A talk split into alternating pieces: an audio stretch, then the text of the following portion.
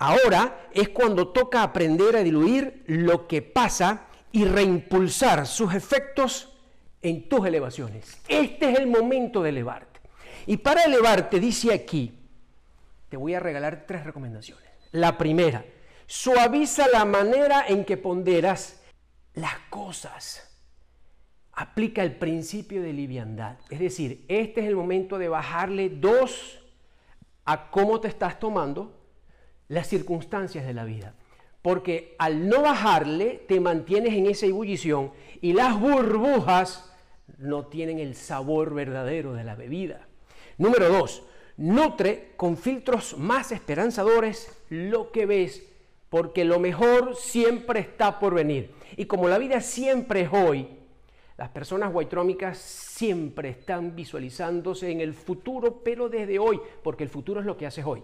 Y si hoy no haces, si hoy no haces nada, ese es tu futuro. Pero si hoy reaccionas, empiezas a construir lo que quieres arreglar, lo que quieres manejar, lo que quieres dejar de hacer para proyectarte con tu propósito responsable. Y número tres dice, aplica ignorancia selectiva a lo que debas en este momento en la vida. ¿Qué es ignorancia selectiva? Quizás no es el momento de hacer tal cosa, tal cosa o de dedicarle menos tiempo a algo que no le agrega valor a tu reaccionar en este momento. Es la hora de focalizar.